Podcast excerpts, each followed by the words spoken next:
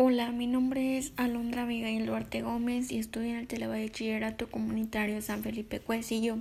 Hoy les hablaré sobre el virus. Lo que más me gustó, bueno, no hubo algo en específico porque la mayoría de toda la información me gustó ya que mm, es muy importante e interesante.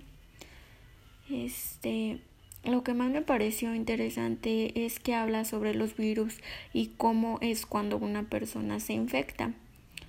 Los, datos que me parecieron curiosos fue que una, una cuchara sopera de agua de mar hay generalmente más virus que habitantes en Europa y que tragamos más de mil millones de virus cada vez que vamos a nadar. Este, ¿sabían que son tan viejos como la vida misma? Se inscriben en nuestro ADN, influyendo en la saga humana mediante la mutuación y la resistencia. Cada día tocamos centenas de millones de ellos. Si cada virus presente en un cuerpo humano alcanzara un tamaño de una cabeza de alfiler, el adulto medio alcanzará una altura de 150 kilómetros.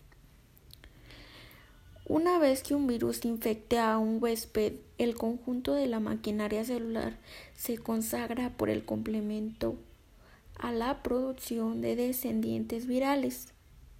Los virus ocupan un extraño lugar entre lo vivo y lo inerte, puesto que puesto que no tienen células y no producen energía mediante la respiración.